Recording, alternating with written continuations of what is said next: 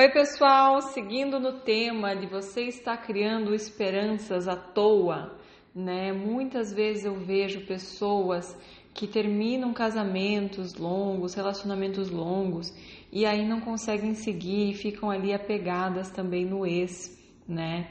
E às vezes ficam porque o ex trata bem, porque o ex é educado.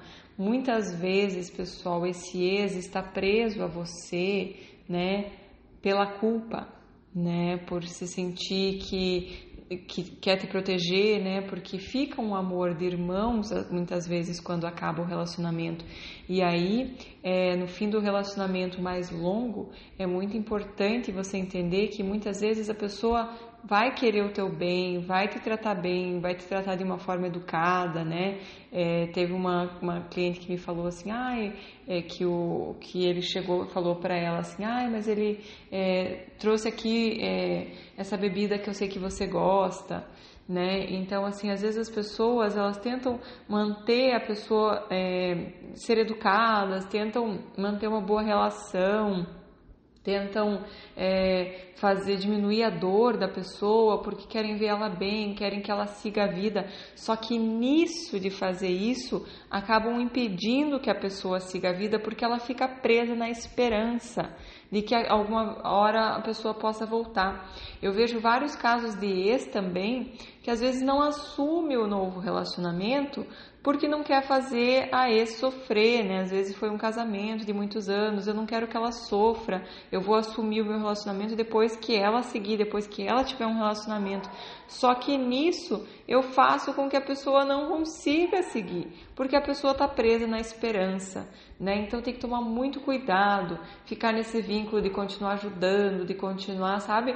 É preciso colocar uma barreira, é preciso deixar muito claro o que você quer, é deixar muito claro que, olha, eu, eu quero muito o teu bem, você é uma pessoa muito importante para mim, é, eu agradeço tudo que a gente viveu junto, foi maravilhoso, mas é, eu não quero que você crie esperanças, eu quero que você siga a sua vida.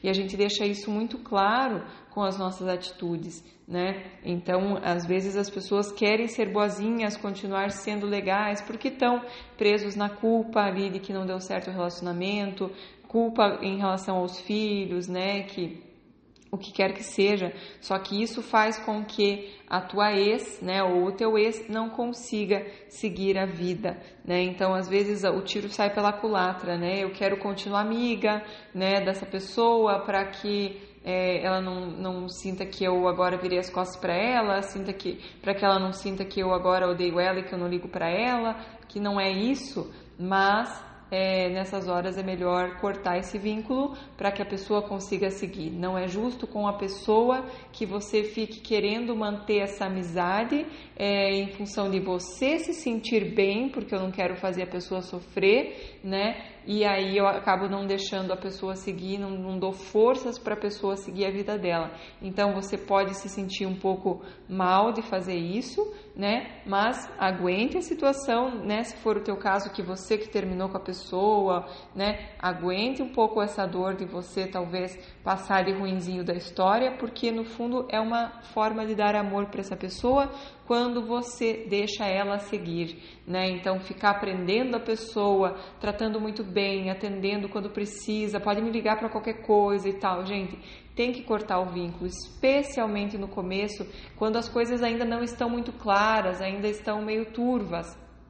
Depois que passa, passou um, bem, um, bom tempo, que os dois seguiram, que está tudo muito claro, aí às vezes pode ter até um, um, contato um pouquinho maior. Mas nesse começo, que às vezes esse começo é dois anos, que a pessoa vai se arrastando nessa esperança, dois anos, três anos, nessa esperança de que uma hora o ex vai voltar para ela e que uma hora o ex vai entender que ela era a melhor escolha, né? Gente, as pessoas entendem que você era a melhor escolha, geralmente é a hora que perdem, a hora que você realmente seguiu a tua vida. Por isso que eu sempre dou força. O melhor jeito de você reconquistar alguém é você seguindo a tua vida e não ficar esperando essa pessoa. Se essa pessoa tiver que vir, ela é assim que ela vai vir o mais rápido possível. É, se ela não tiver que vir, ela não, ela não vem, né? Às vezes tem uma outra, uma outra experiência aí para você, né? Às vezes tem uma outra situação para vir na tua vida e a gente não pode ficar tão apegado querendo cuidar, conduzir a vida, fazer tudo acontecer do nosso jeito, etc.